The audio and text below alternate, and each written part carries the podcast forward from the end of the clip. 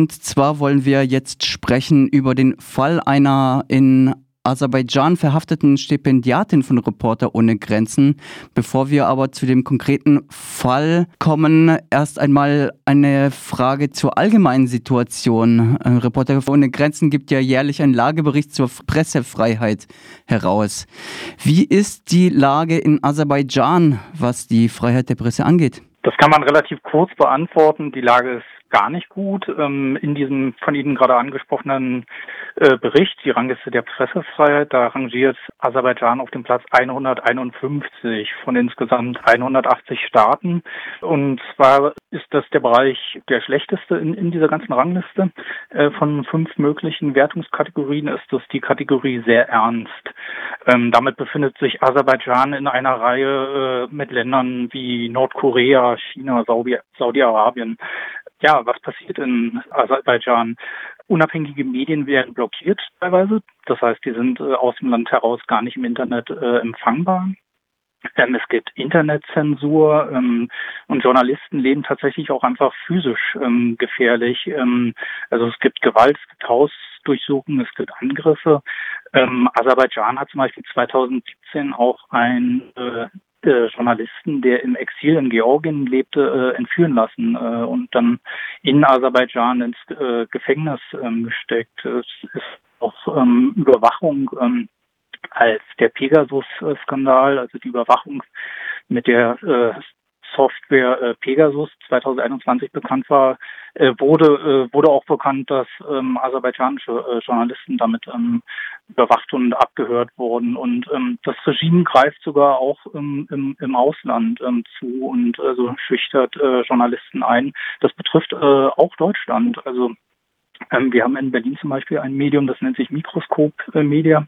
Das ist ein aserbaidschanisches Exilmedium. Ähm, das hat in diesem Jahr einen Bericht ähm, ähm, veröffentlichen. Da ging es um ähm, die Korruption in, äh, innerhalb der äh, Präsidentenfamilie und wie die versuchen, ins aserbaidschanische Taxi-Business einzusteigen. Und da gab es dann einen Cyberangriff ähm, auf die Seite.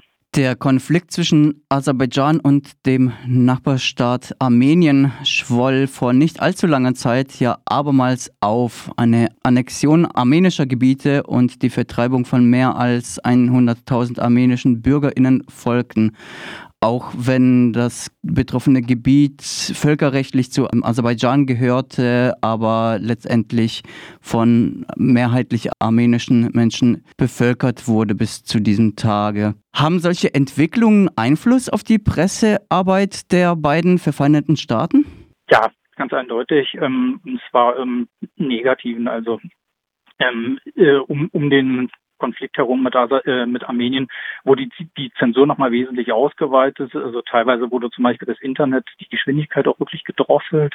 Ähm, das wurden ähm, wurde alles, was nicht sozusagen dem, dem Kriegsnarrativ von aserbaidschanischer Seite, ähm, äh, was dem zuwiderlief, das wurde blockiert oder, oder auch in sozialen Medien äh, gesperrt. Und äh, man konnte auch beobachten, dass es sehr, also eine starke Zunahme von, von, von Hassrede gab von, von aserbaidschanischer Seite. Und Dazu kommt auch ähm, dem Angriff ähm, auf Bergkarabach ging ja eine monatelange Belagerung ähm, voraus und ähm, es wurde die einzige Zufahrtsstraße, der Latschin-Korridor, der wurde ähm, blockiert von aserbaidschanischer Seite und da wurden zum Beispiel auch unabhängige Journalisten daran behindert, darüber zu berichten. Also es gibt zum Beispiel einen konkreten Fall von einem Auslandsmedium, oder also einem unabhängigen Medium, das äh, seinen Sitz in Berlin hat, äh, aber nach Aserbaidschan sendet, Maidan TV.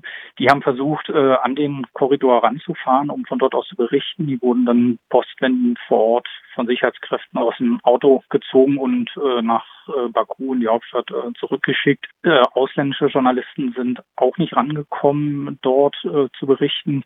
Es gibt ein, eine Ausnahme, da wurde eine staatliche Pressetour organisiert und das wurde dann dafür benutzt, um das dann im aserbaidschanischen Fernsehen zu zeigen und zu zeigen, A, gibt es gar keine Belagerung äh, am, äh, an dem Laschin-Korridor und B, gibt es auch keine Behinderung der Berichterstattung.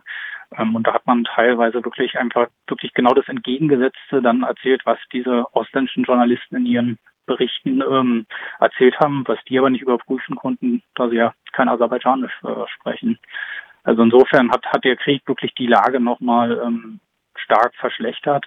Ähm, und dazu kommt, dass im vergangenen Jahr äh, auch ein neues Mediengesetz in Kraft trat und dieses setzt sehr viele Einschränkungen ähm, hat das, äh, schreibt es vor, also ähm, dass beispielsweise Medien keine Mittel aus dem Ausland benutzen dürfen, also kein Geld. Bei Verstößen gegen gegen die Vorschriften äh, kann ein Medium sehr schnell blockiert werden oder ähm, tatsächlich auch geschlossen. Und tatsächlich müssen sich die Medien wirklich beim Staat jetzt äh, registrieren lassen, ähm, um überhaupt arbeiten äh, zu dürfen. Und da gibt es dann relativ absurde Vorschriften, also was man da äh, erbringen muss, um überhaupt zugelassen zu werden. Also man braucht zum Beispiel mindestens drei Jahre Berufserfahrung, was dann halt für Leute, die ähm, gerade von der Uni kommen, äh, ein bisschen, bisschen schwierig ist. Ja.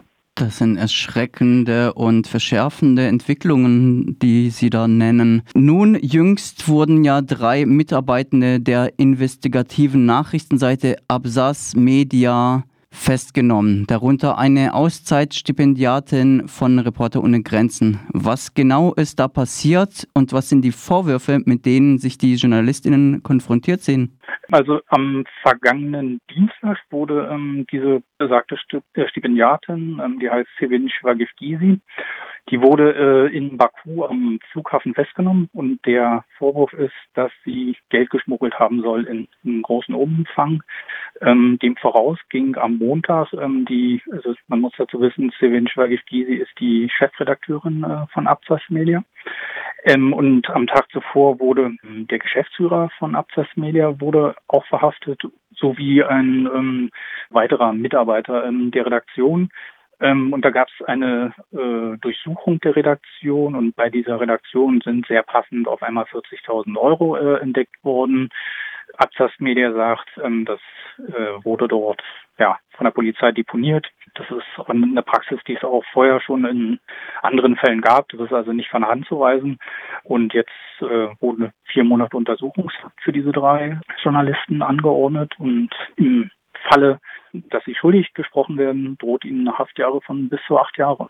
Wie hebt sich dieser Fall denn von anderen Fällen ab? Sie haben es ja schon erwähnt, in Aserbaidschan ist die Unterdrückung der Presse eher die Regel anstatt die Ausnahme. Ich würde sagen, der hebt sich insofern ab, dass man jetzt hier sieht, ähm, dass es ein ziemlich konstruierter Schlag ist äh, gegen, gegen ein Medium. Also man hat ja im Prinzip wirklich die Führungsspitze des Mediums paralysiert, indem man den Geschäftsführer und die Chefredakteurin äh, festnimmt und der dritte Journalist soll wohl auch der Assistent äh, des Geschäftsführers sein. Und als Hintergrund wird vermutet, im Absatzmedia berichtet äh, zwar zum einen über die Menschenrechtslage, die natürlich auch keine gute ist, zum anderen ähm, berichtet Absatzmedia äh, auch sehr viel über ähm, Korruption. Und da gab es äh, in den vergangenen Monaten auch mit, tatsächlich mehrere Berichte äh, zur Korruption im Umfeld ähm, der Präsidentenfamilie. Ähm, und im vergangenen Jahr hat Absatzmedia zum Beispiel einen Bericht äh, veröffentlicht, da geht es darum, äh, um die Vergabe von, von Aufträgen äh, für Bauten in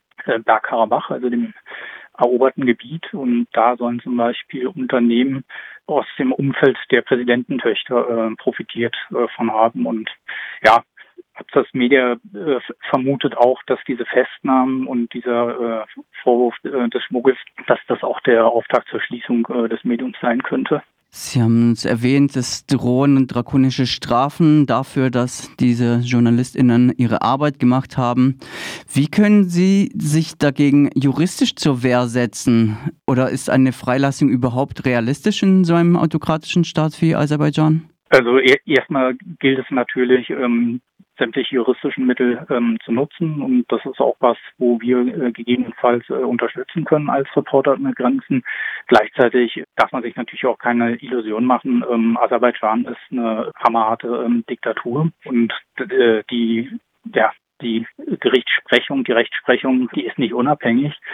Was hier helfen kann, ähm, um die Journalisten freizubekommen, ist tatsächlich Druck aus dem Ausland und Öffentlichkeit, dass diese Festnahmen im Mediengeschehen nicht einfach untergehen. Stichwort Druck aus dem Ausland. Wie können denn Betroffene von solchen Angriffen auf die Pressefreiheit gerade jetzt auch aus dem Ausland unterstützt werden? Gibt es etwas, was Hörende konkret machen können? Was Hörende äh, konkret machen können, das, das ist tatsächlich wieder Öffentlichkeit schaffen. Das heißt, äh, solche äh, Themen zum Beispiel in den sozialen Medien äh, teilen, gegebenenfalls auf Bundestagsabgeordnete Lokale zugehen.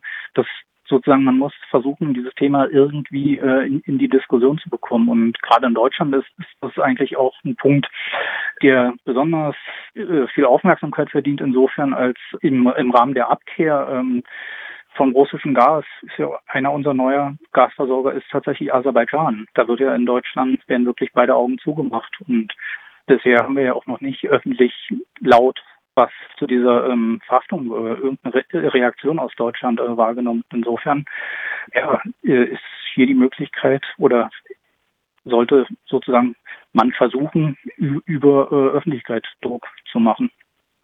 Noch eine kurze erweiterte Frage. Sie haben die Beschattung von JournalistInnen durch Pegasus-Software auf Handys angesprochen. Ist das eine Besonderheit autokratischer Staaten oder eher ein gängiges Mittel zur Überwachung kritischer Stimmen? Also äh, wir, wir, sehen schon, dass das besonders auch in äh, autokratischen äh, Staaten stattfindet. Wir haben auch von Reporter ohne Grenzen mittlerweile ein äh, Digitallabor, wo Journalisten bei Verdacht ihre Endgeräte äh, checken können. Und da haben wir zum Beispiel vor drei Monaten haben, haben wir auch ähm, Pegasus festgestellt und tatsächlich wirklich auch wieder ähm, auf dem äh, Handy einer aserbaidschanischen äh, Journalistin. Das sagt Bürgerschütz, Pressereferent für postsowjetische Länder bei Reporter ohne Grenzen über die Pressefreiheit in Aserbaidschan und den jüngsten Angriff auf drei JournalistInnen von Absas Media, die in diesem Zuge festgenommen worden sind. Vielen Dank für das Gespräch. Bedanke mich auch.